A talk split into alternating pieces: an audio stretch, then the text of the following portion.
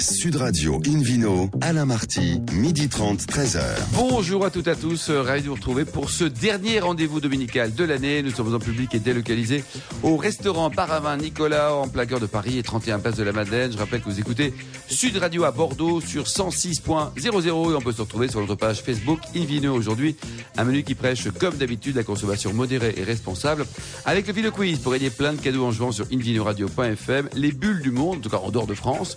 Benoît le directeur du champagne Piper Éthique, et puis trois sommelières, paraît-il, génial à mes côtés pour en parler. Les voix féminines de cette émission, Hélène Pio et Laure Gasparotto. Bonjour, mesdames. Bonjour. Bonjour, Alain. Bonjour. Deux complices, deux complices exceptionnels depuis 14 ans. David Cobol et Philippe Aubrac. Bonjour, messieurs. Bonjour. Bonjour. Alors, ce, réveillon, là, demain, Laure, faites quoi demain? Ça, ça va twister un peu demain ou pas? Je vais boire, euh, je vais boire. Avec modération, mais oh, non, c'est pas possible ça. On va pas, sur la dernière de l'année là, tout va bien depuis 14 ans et pof. On se Vous allez boire un petit verre, un tout petit verre, un petit verre et vous serez très contente. Je suis invitée par des amis qui ont une belle collection de, bouteilles. J'ai peur. Je pense va... Et vous dormez sur place. Et vous dormez sur place avec tous vos amis, avec tous vos amis dans un grand lit quoi. Et vous Hélène alors? Ah ben moi c'est robe à paillettes et je danse sur la table. C'est vrai, bah, comme d'habitude, quoi. C'est ça. Ah, c'est comme tous les jours. Comme toute l'année, finalement. Vous nous apportez un film, s'il vous plaît? On va filmer là. Et vous, David, vous serez où demain? Euh, Dans le sud-ouest. D'accord. Dans le sud-ouest, dans le Tarn-et-Garonne. Ouais, bon, familial, sympa avec des potes, quoi. Familial, et puis euh, des vins du sud-ouest, probablement, avec quelques vins étrangers aussi. Et vous, Philippe, vous serez français ou pas? Français, à Paris, à la maison, avec des amis, euh, quelques bons amateurs de vin, et puis un, hommage à quelques grandes bouteilles. Oui, c'est ça, avec modération. Avec modération. Bon, très bien. David Cobol, le Video Quiz, le dernier de l'année. Alors, le Vino Quiz. Ben justement, ça tombe bien parce que euh, vous allez pouvoir gagner un exemplaire du livre de Philippe Forbrac. Imaginez ça, tout sur le vin. Ah, ça c'est top. Hein. Dans un seul livre, tout. Ah oui, tout.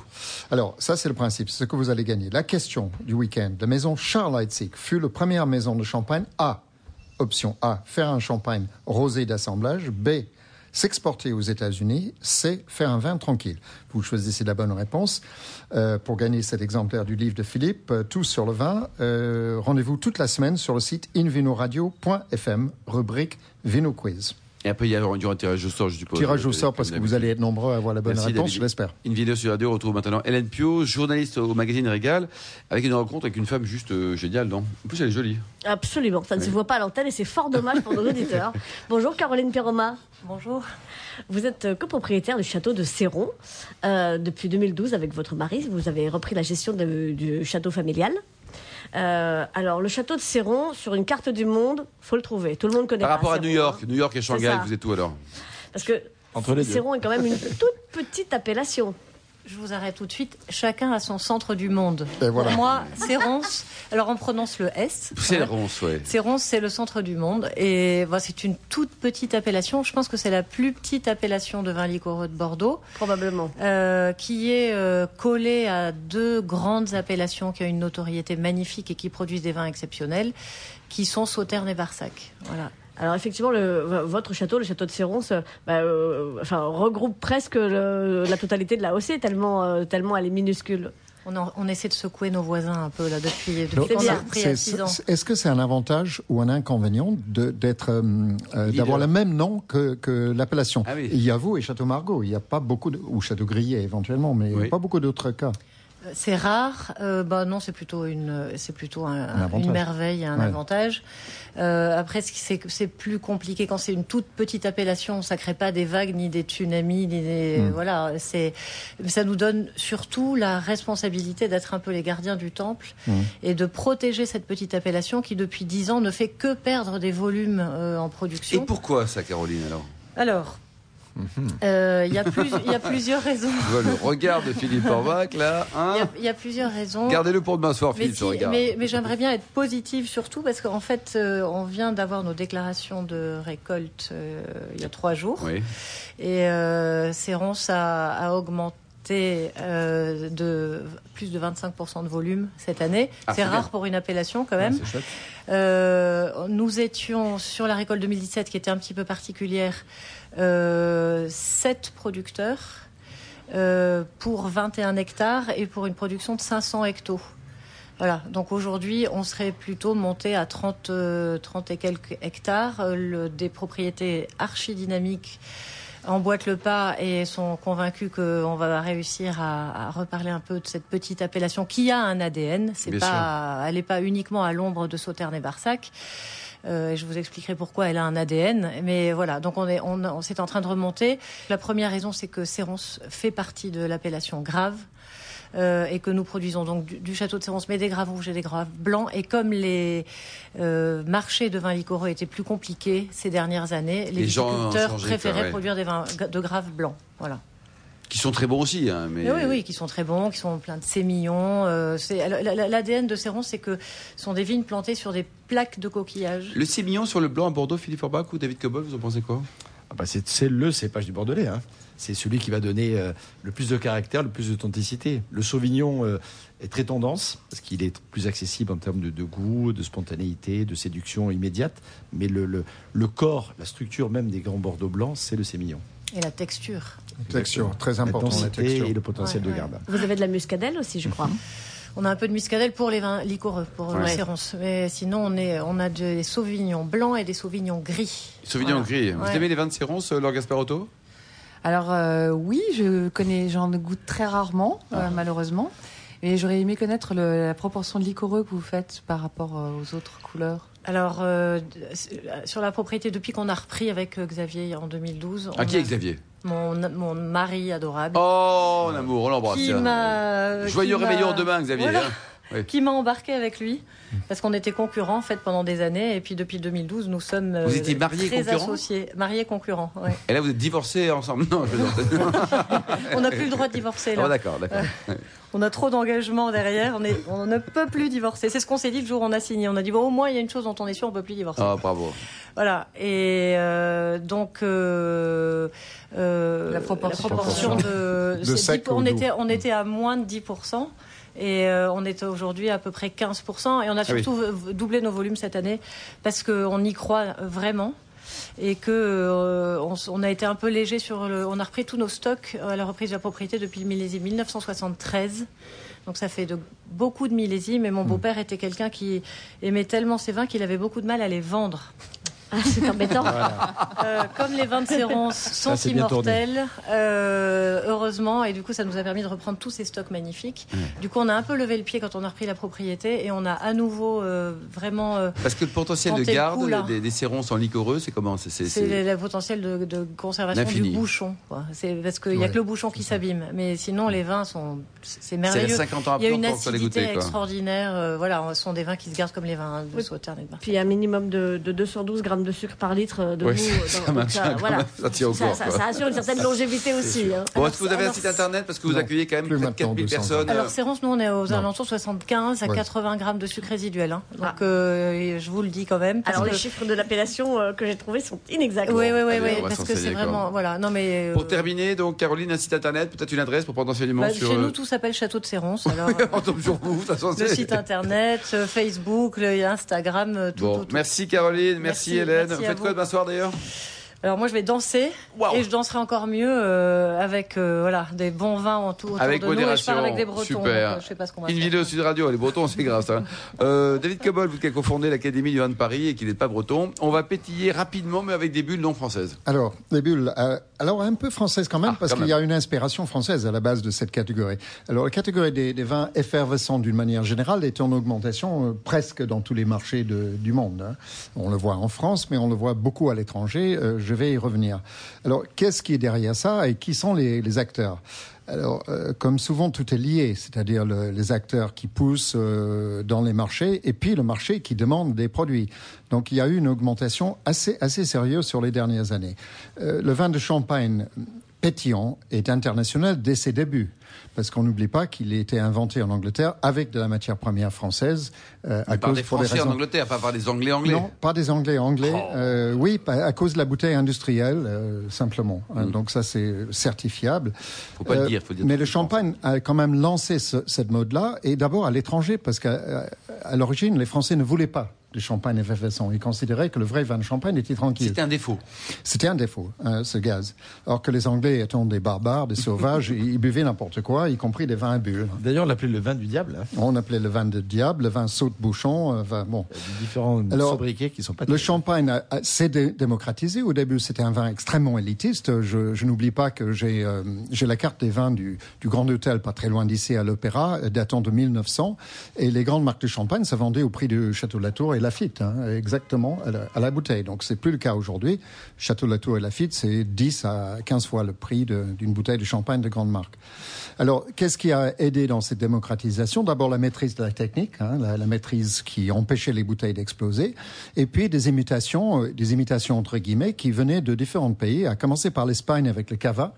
Cava, qui est la seule appellation qui n'est pas liée à une seule région, même si 95% sont produits en Catalogne. Il y a six autres régions espagnoles qui peuvent produire du cava, qui signifie simplement la cave avec des cépages autochtones et un peu de, chardonnay et de pinot noir. Alors le cava, beaucoup moins cher, avec un délai de stockage dans les caves plus courte, mais a beaucoup démocratisé les vins à bulles dans certains marchés à l'export, une fois le marché domestique saturé, parce qu'on n'oublie pas que l'Espagne consomme de moins en moins de vin.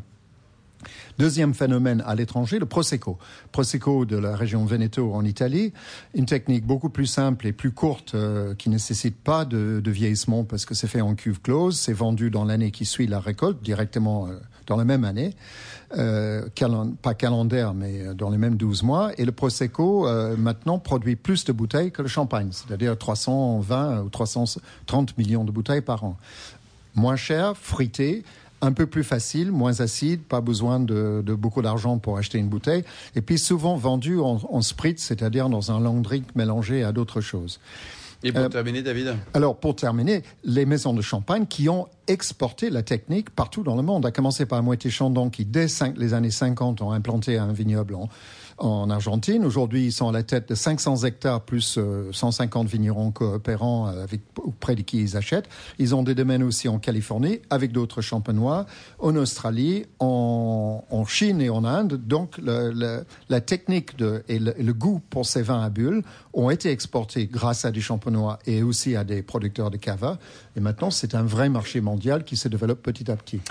Merci beaucoup David Cobold, merci à tous. Dans un instant, retour aux bulles françaises avec l'interview en exclusivité mondiale de Benoît Collard, le directeur du champagne Piper Ethic. Sud Radio Invino, Alain Marty, midi 30, 13h. Retour au restaurant Baravin Nicolas. Nous sommes à Paris au 31 Place de la Madeleine pour cette émission publique et délocalisée avec Benoît Collard, le directeur exécutif du champagne Piper Ethic. Bonjour Benoît. Bonjour. Alors vous êtes né en 1973 à Belfort, euh, vraiment c'est très joli, hein. un diplôme d'HEC en poche, doublé de l'INSEAD. Votre premier job c'était chez Nestlé. Vous faisiez quoi chez Nestlé à l'époque? Alors je travaillais sur l'eau minérale, donc sur Perrier, Vitel jusqu'au moment où je me suis aperçu que quand il y avait un peu d'alcool avec les bulles, c'était finalement pas désagréable. Avec modération. Je suis passé dans le champagne. Alors ensuite une très jolie carrière chez Moët Rémi Cointreau, avant de rejoindre Piper Ethic en, en 2015. Un mot sur l'historique de cette belle maison. Tout débute avec une année importante, 1785, Benoît. Exactement. Piper Heidsieck, une des maisons les plus anciennes de Champagne, toujours familiale, créée en 1785 à l'occasion de la rencontre entre un jeune Allemand, Florent-Louis Heidsieck, 23 ans, et une jeune champenoise, Agathe Pertois, 18 ans. 18 ans, j'allais dire, oui, quand même. Qui l'amène à essayer de trouver une activité pour s'installer à Reims. Et donc Florent Louis Heidsieck est le premier Allemand à créer sa maison de champagne. Il est suivi ensuite par beaucoup d'autres euh, au 19e siècle. Mais c'est vraiment une date fondatrice pour nous. Alors vous dites que c'est euh, toujours l'entreprise familiale, donc ça a changé de main, mais aujourd'hui c'est effectivement la propriété d'un groupe qu'on va citer qui est familial. Quoi. Exactement, exactement. C'est la famille Descours, euh, et notamment Christopher Descours, qui possède euh, également JM Weston, Bonpoint, les champagnes Charles Heidsieck, et puis récemment qui ont fait l'acquisition du domaine Biondi Santi en Brunello di Montalcino. Allez, on le salue. Alors dans votre actualité, Benoît, d'abord elle est riche, hein, et il y a l'arrivée d'un nouveau chef de cave. on le salue, Émilien. C'est une, une bonne nouvelle pour la maison. Excellente nouvelle. Nous avons la chance d'avoir le chef de cave historique Régis Camus, euh, le plus récompensé du siècle, euh, grâce à notamment huit titres de Best Sparkling Winemaker of the Year depuis l'année 2000.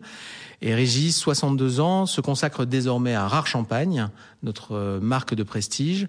Et sur Piper Ethic, on avait envie d'un renouveau et d'un renouveau qui nous apporte une expertise différente. Expertise de la viticulture à l'international avec des expériences en Afrique du Sud, au Chili, euh, aux États-Unis, dans la Napa Valley, également euh, dans les grands vignobles comme Château Margaux et surtout un vigneron champenois, 31 ans, à l'écoute de ce qui euh, est l'avenir de la Champagne, sensibilité viticole très importante, ingénieur en viticulture, ingénieur également en œnologie et, euh, et sympa en plus. Et en plus euh, sympathique et probablement en phase avec la la population que l'on souhaite recruter parmi nos consommateurs. Benoît Collard, on va expliquer quand même ce métier de chef de cave. Là, on a quelques jours de fêter le réveillon, la nouvelle année, donc euh, le champagne s'appétit. Mais c'est quoi ce chef de cave? C'est un magicien, c'est un chef d'orchestre?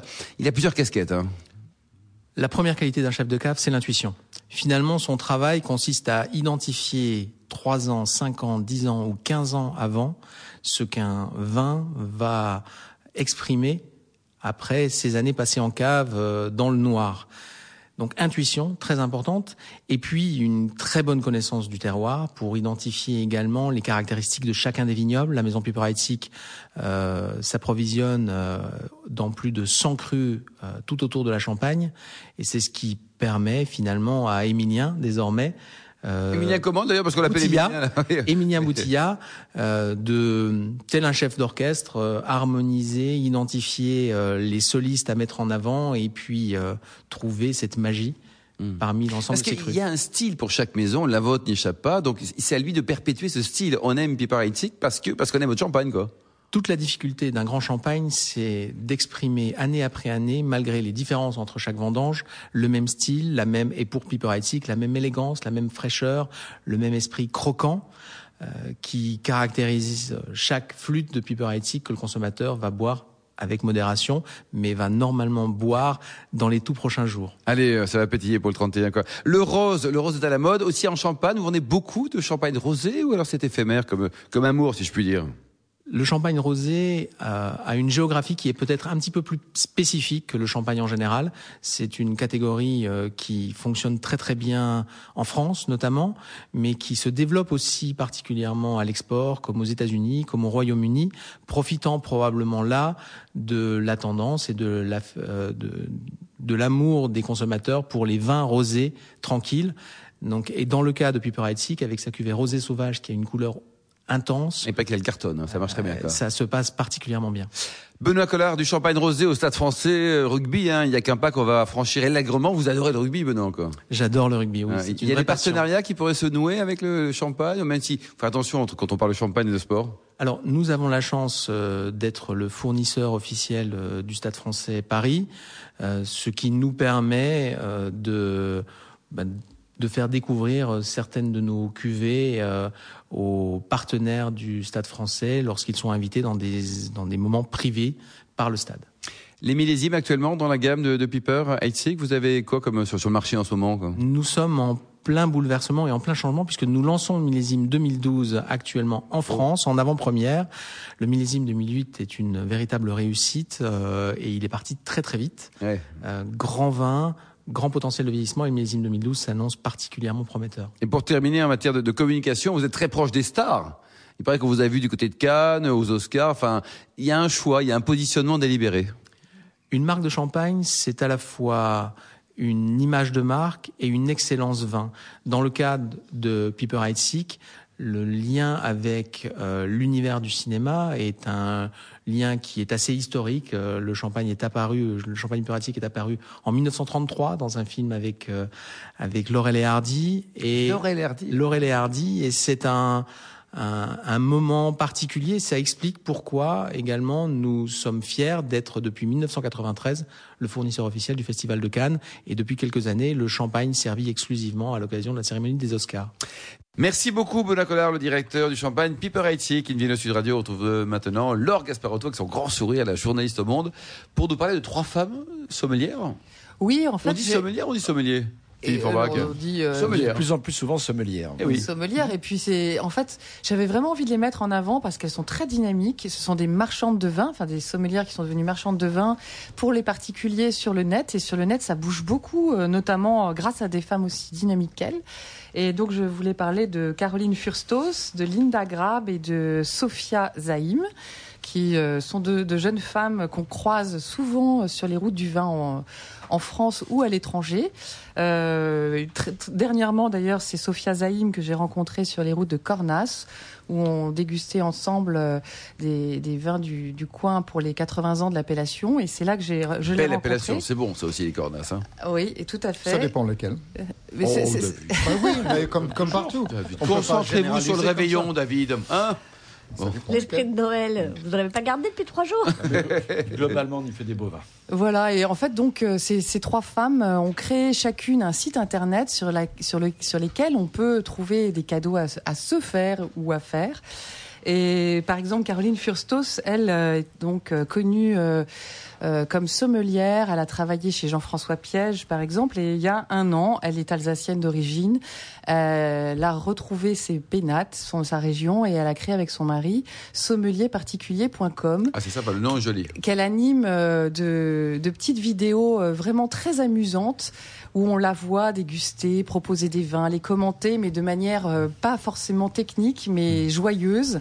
Et, je trouvais intéressant de, de, la mettre en avant parce que elle va vraiment à la rencontre des vignerons, elle raconte la, des histoires et, c'est ce qu'on a envie de, de, boire en même temps qu'on découvre des vins. Mhm. Alors Linda Grab, elle, son site s'appelle lindabois, b o i e. Alors son site est un peu plus ancien, mais c'est pareil, son, son, son slogan c'est du vin, de la joie. Elle l'a créé déjà il y a plus d'une dizaine d'années, son site, mais elle le fait vivre. Elle, va, elle est toujours à la découverte de, de, petites pépites. Je, connais bien les, les, les, les trois sommelières. Et Linda est quelqu'un de truculent également, qui a un vrai caractère. Donc et puis elle a une plume. mais chacune vont à la rencontre de leurs propres vignerons. Elles ont euh, leur coup de cœur. Leur coup de cœur. Et donc, euh, selon qu'on aime plus ou moins la personnalité de l'une ou de l'autre, on aimera leur choix. Voilà. Donc, euh, Linda Grab organise des flying dinners. Elle a même un blog qui s'appelle levolatile.com. Enfin, ce sont des filles très très dynamiques sur le net. Il faut, faut, faut mettre ses plumes pour. Voilà. et, et Sophia Zaïm, moi j'ai bien aimé euh, son, son, site et, et, sa personnalité. Donc elle, c'est Madame Wine. Euh, ça fait quatre ans qu'elle a créé ce site qui marche euh, très très bien. Elle est devenue même la première allocataire euh, pour ses clients à Paris de, des vins de Pétrus. Donc c'est une fille ah qui est très ambitieuse, dynamique, efficace et elle adore le vin. J'aime la manière dont elle raconte d'ailleurs qu'elle a découvert le vin. Elle est originaire de Casablanca où elle a grandi jusqu'à 17 ans et ses parents y vivent toujours. Son, grand, son père visiblement était Il y a des très beaux vins au Maroc. son père était un grand amateur de vin et en fait elle a elle s'est rendue compte que le week-end, ses parents étaient plus sympathiques que le reste de la semaine parce que pendant le week-end, ils ouvraient des bouteilles de vin. Et du coup, elle s'est dit, mais le vin a quelque chose de magique. Mm. Et à l'âge de 12 ans, elle, a compris qu'elle voulait faire quelque chose avec le vin. Et ça, je trouvais ça génial. Alors, après, ses parents l'ont poussée vers des études de commerce. Elle a fait euh, prépa HEC, etc. Elle a trouvé ça très sympathique, notamment les troisième mi-temps. Et finalement, elle s'est dit, non, c'est vraiment euh, dans le vin que je veux travailler. Alors, elle est très débrouillarde. Elle est partie à Miami, travailler dans une pendant six mois. Et puis là, un, de ses clients lui a dit mais il faut absolument que tu rentres en France parce que c'est pas ici que tu vas découvrir le vin. Et euh, elle, elle a, elle s'est retrouvée au Cave Le Grand, euh, Galerie Vivienne, face de Gérard Cibourg-Baudry, où elle est restée quatre ans. Et là, donc, elle a participé au primeur avec cette cave. Et, et, là, vraiment, elle a appris le vin. Elle est tombée euh, au bon endroit, au bon moment. Et, et, au bout de quatre ans, elle s'est dit bon, puisque je n'aurai pas la place de Gérard Cibourg-Baudry, je vais partir pour créer ma propre entreprise. Et, euh, et, donc, elle a créé Madame Wine, qui propose des, des coffrets assez ludiques elle a des caisses thématiques. C'est, elle travaille. Ce sont des box là Ce sont des box de trois bouteilles. D'accord. Euh, on peut appeler... Alors il y a Bad Moms, plus de bulles, Les Amoureux du Rouge, euh, Une fois dans sa vie, La Folie des grandeurs, Week-end champêtre. La Grande Hélène. Euh, voilà, elle, a, elle, a, des, des noms comme ça assez, assez, assez amusants. et Donc, euh, il y a des prix raisonnables parce que le, alors, pétrus, me fait peur quand même parce que c'est excellent, mais c'est cher. C'est vraiment à la carte. Ah et alors, elle a trois niveaux de prix. Alors, c'est des niveaux de prix, c'est assez amusant. Euh, comment elle appelle ça euh, Découverte premier jour et Saint-Valentin. Un peu beaucoup passionnément. Donc, ça peut aller ah, de 50 euros à. J'aime beaucoup ces titres. Hein. Elle, a, elle, a, de l'esprit. Hein. Elle, a, elle a de l'esprit. Elle est, c'est une vraie marchande. Hein. Elle est commerçante et en même temps, elle, elle choisit des, des vins euh, vraiment intéressants. Donc c'est un coup de cœur, trois coups de cœur quoi. Voilà, trois coups de cœur. Donc euh, sommelierparticulier.com, lindabois.com et madamewine. Merci beaucoup Laure Gasparotto, merci également à vous Hélène Pio, euh, Benoît Collard, Philippe Orbach et David Cobol. Fin de ce numéro d'Invino Sud Radio. Pour en savoir plus, rendez-vous sur le site sudradio.fr, invinoradio.fr ou sur notre page Facebook Invino. On se retrouve samedi prochain à 12h30, ça sera l'année prochaine, hein, pour une émission en direct toujours du restaurant Paravin Nicolas, à Place de la Madeleine à Paris. D'ici là, encore une fois, excellent réveillon, bonne fiesta à l'écoute de Sud Radio et surtout n'oubliez jamais, respectez la plus grande des modérations.